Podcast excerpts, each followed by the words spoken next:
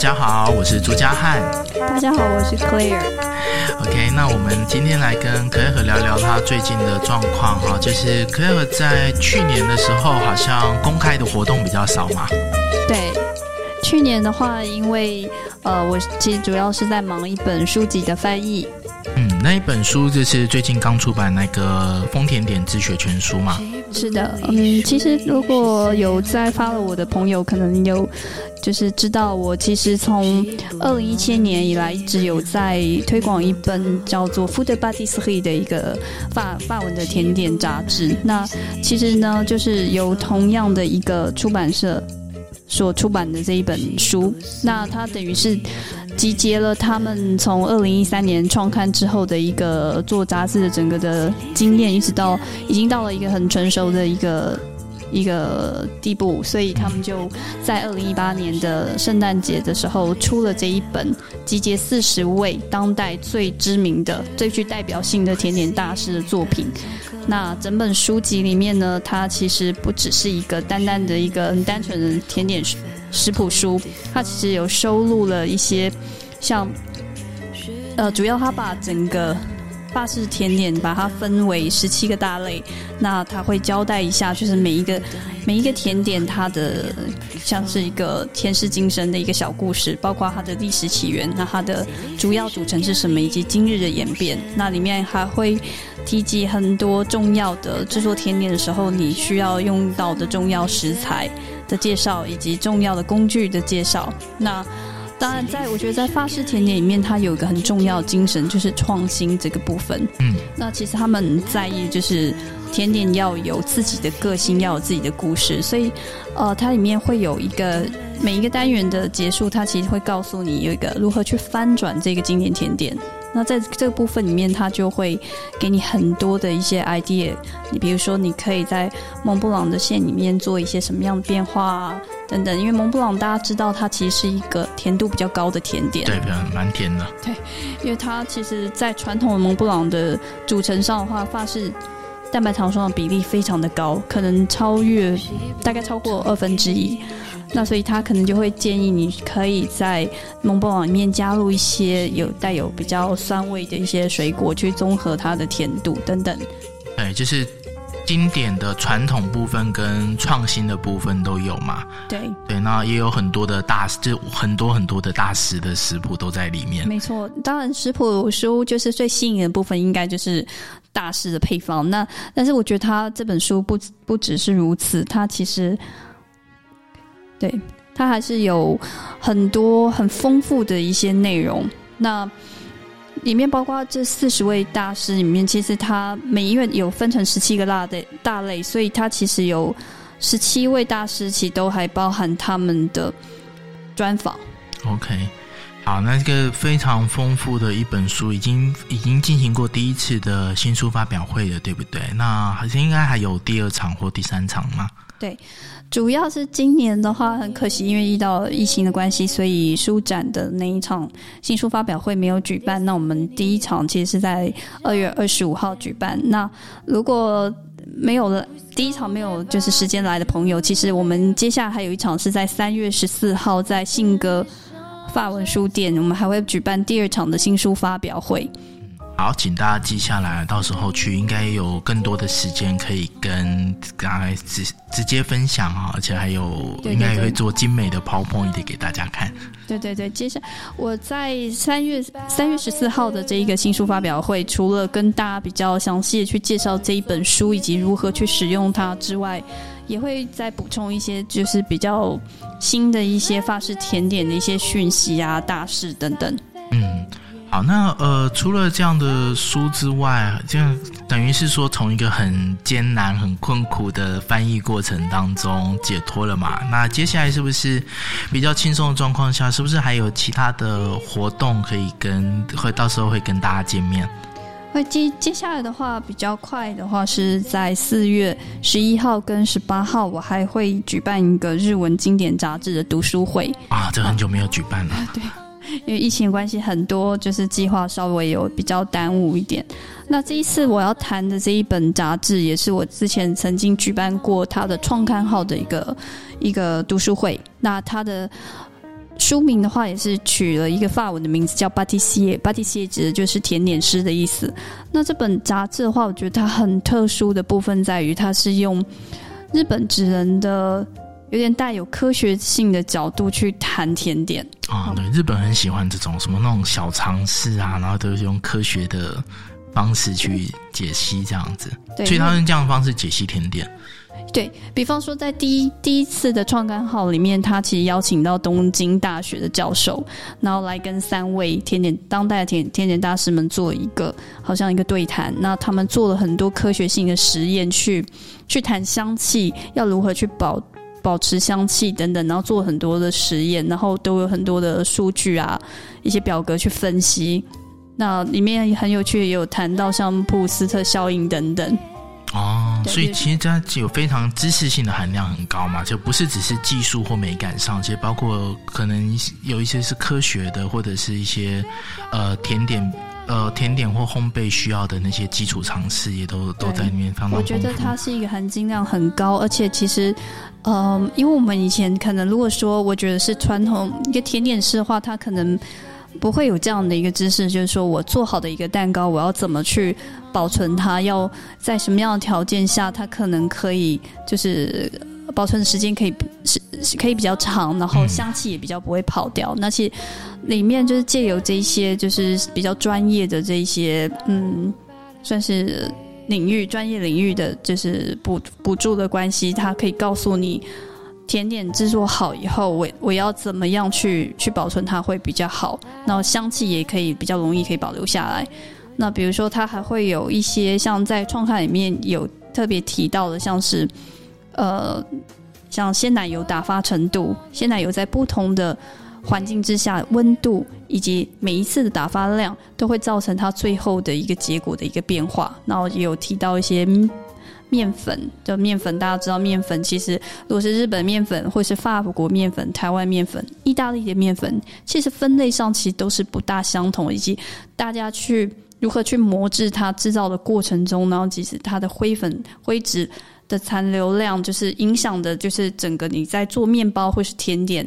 其实可以产生很大的一个变化。那其实这本书里面就有大量的实验性的就图表，然后以及照片，告诉还甚至是断面的切出来，让你知道说一模一样的食谱配方，那如果是用不同的面粉，会有什么样的效果？所以我觉得这是算是对于甜点师来讲，也是一个很有帮助的一本书。对，因为大部分的食谱，大家就直接讲面粉嘛，顶多说什么 T 五五、T 六五或高筋、低筋这样子，不会讲到是哪一国的面粉这样子。对，那所以这一次我呃在四月十一跟十八号举办的这个第二，它的这个 p a t i s 第二册。好，他的读书会的话，这一次的主题它会放在口感上面，因为大家都知道日本人其实是一个对口感非常的有一个执迷的一个民族。哦，对，因为他很喜欢吃那种 Q Q 黏黏的那种，磨叽磨叽。对，其实，在 在日文里面，其实有很多拟声语、拟态语，其实跟就是口感的形容是非常像你刚刚提到磨叽磨叽或萨库萨库啊，真的，就是萨库萨库是怎么样？比较脆的，脆的，脆的。对他们有非常多这样子的形容词。那其实，在杂志里面，其实他有提到，其实日文应该是在全世界语言里面算是收录最多关于口感的一个一个词汇的一个国家。对。所以这是偏比较像文化人类学的部分，因为有像譬如说像爱斯基摩人，他们对于雪有十三种到十四种对于雪的白有不同的看法，这代表当然在意识上这是有意义的一个分类。所以在日本，其实他们会分辨出一点很细节的一些口感的滋味。对，所以是一个特别重视口感的。对的，而且他们其实常常在讲的一个东西叫化口性，他们其实会。去计算说每一个甜点，因为甜点的组成有非常多种，那它进到口里以后，进到你的嘴巴里之后，它第一个就是会化开的的那一个东西，跟到最后一个可能是比较，比如说是塔皮部分是比较脆硬的这个东西，比较口感的，它当然在嘴里就是被消化的时间比较长。那这样子，这个每一个就是口感吃到嘴里的这个。到嘴里，你可以真的吸收这个消化的时间引起的这些口感的那些吸收的这个反应，都会影响到整体对这个甜点到底好不好吃，其实影响很大。OK，对，所以其实这本杂志我我自己非常感兴趣，尤其是我看到它发行的时候，我非常的开心。OK，其实它其实我觉得也蛮适合给，就是给台湾的甜点师们或者是读者们可以去思考的事情。因为同样是法式甜点，在日本有他们的受过他们的文化或者他们的偏好，有他们的特殊的发展，甚至特殊的强项。我觉得其实台湾之后也可以在这方面再多去多去想，多去激荡一些东西。所以很推荐大家来这个日本日文杂志的读书会。那我们等一下也会放在我们到时候上传的网站下面，我也放上这个报名的资讯，然后以及时间地点给大家。好，那可以今年还有一些其他的计划，说已经在进行的计划吗？呃，接下来的话，我会有一个平台叫做呃风时，对，啊，什么什么对不起对不起，叫做甜时尚？OK，好像跟自己这个这 跟自己的网站还不太熟。OK，Vogue 就是那个时尚嘛，就就是是时尚杂志对那个对对对对对对对。好，那这一个平台我主要会想一样，就是延续我之前在做的事情，我会想要跟大家分享一些法式甜点的潮流，不管是台湾的、日本的，或是法国的。那再来，我也不定时会跟大家分享一些我喜欢的一些甜点书籍，像呃，不管是面包的、啊、甜点类、巧克力等等。然后再来的话，我想这个部分会比较特别，我想跟大家谈谈法式生活。哦，对，就是除了甜点之外的，对，因为其实呃，因为我自己曾经在巴黎待过八年，那其实我觉得这八年的时间对我来讲是非常奢侈的，因为就是让我在巴黎可以完全沉浸在就是那样子的生活里。那其实我觉得我提到法式生活，但是其实我可能会讲到层面，其实我觉得很广。我们可以谈时尚的部分，可以谈艺术、甜点、文学，其实都是。我觉得都是生活的一部分。我已经听到很多人在敲碗克莱和，就是关于那个时尚的部分，就是如何穿搭的非常有发式的样子的。对，我觉得这个部分可以就是偶尔可以来跟大家聊一聊，然后可能可以跟大家聊聊法国女人到底为什么可以那么优雅，然后以及可能到底他们对于名牌有没有那么的一样那么的一个执着的一个迷思。好，那我们的这个就等于是今天我们等一下很像是杂志的创刊号嘛，我其实是 Pod Podcast 的第一集这样。到时候如果大家有任何的想法或想敲完克莱和来谈的主题，其实到时候都可以在下面留言，或者是私底下给我们反馈哈。就我们今天就再继续介绍一下。那还有什么吗？包括课程啊，或者是手作课，或者是日文课，或者是你还有一些有没有什么惊天动地的计划？呃，主要的话，今年的课程我还是会延续之前曾经开过的课，像甜点法文课、甜点日文课之外的话，呃，会加入一些手作课。那因为去年潜水的期间呢，其实我个人就是很有好好利用这一段比较空闲时间，我去学了一些曾经没有碰过的一些领域，包括像编织啊，还有陶艺啊，还有油画啊等等。那我希望呢。可以在未来的甜点手作课里，可以结合一些艺术的层面进去。那最快的一个计划应该是会在四月四五月的时候推出来，就是我会有一个新的课程叫做陶艺甜点课。所以这个的话蛮有意思的是，我会跟我的陶艺老师合作。那我们在课程的第一第一堂呢，会由我的陶艺老师来教大家怎么做器皿。对，怎怎么做可以放甜点的一个器皿？那第二堂课的话，我们会用这个使用这个器具，然后做甜点，然后把它摆在上面，可以拍照啊，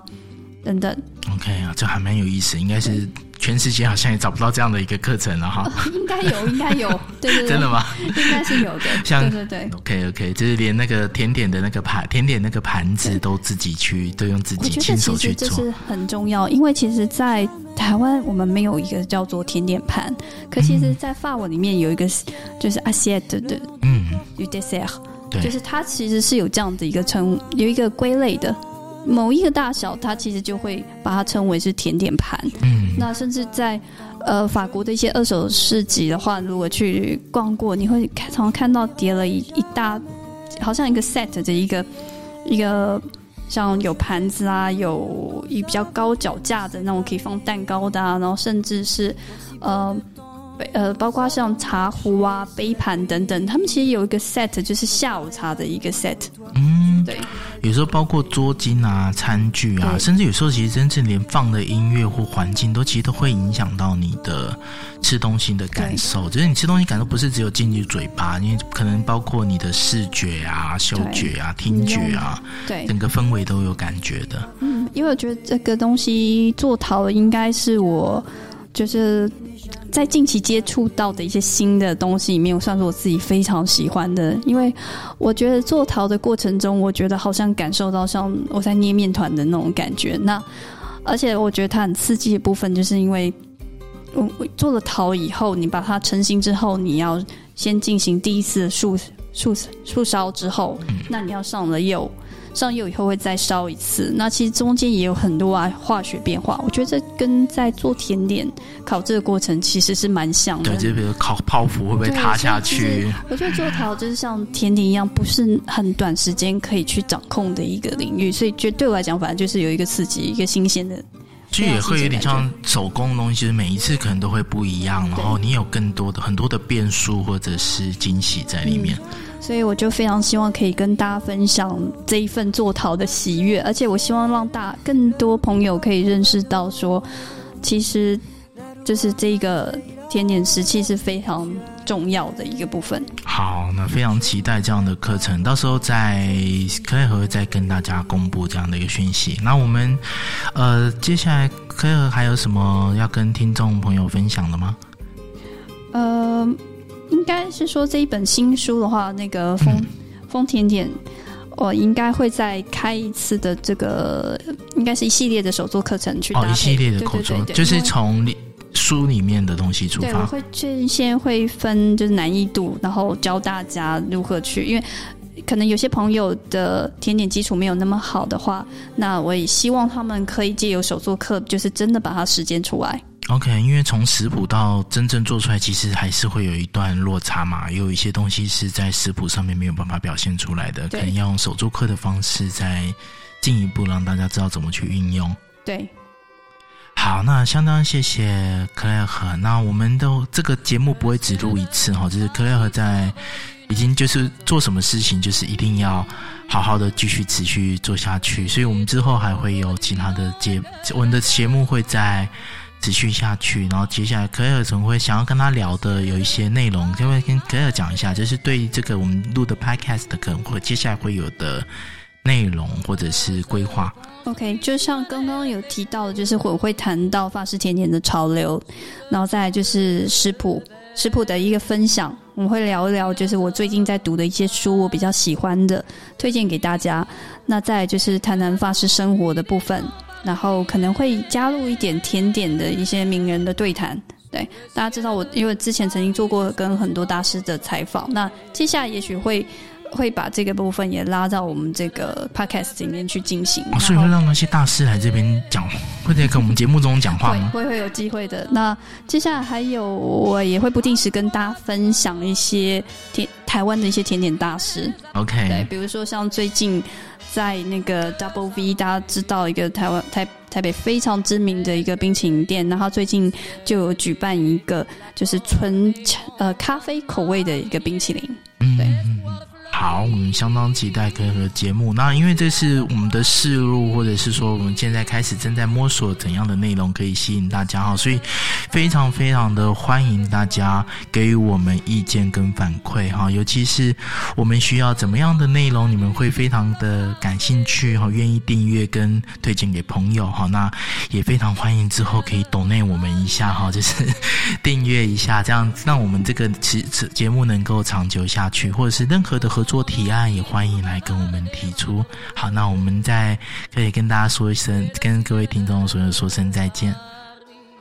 再见，拜拜，期待下次见。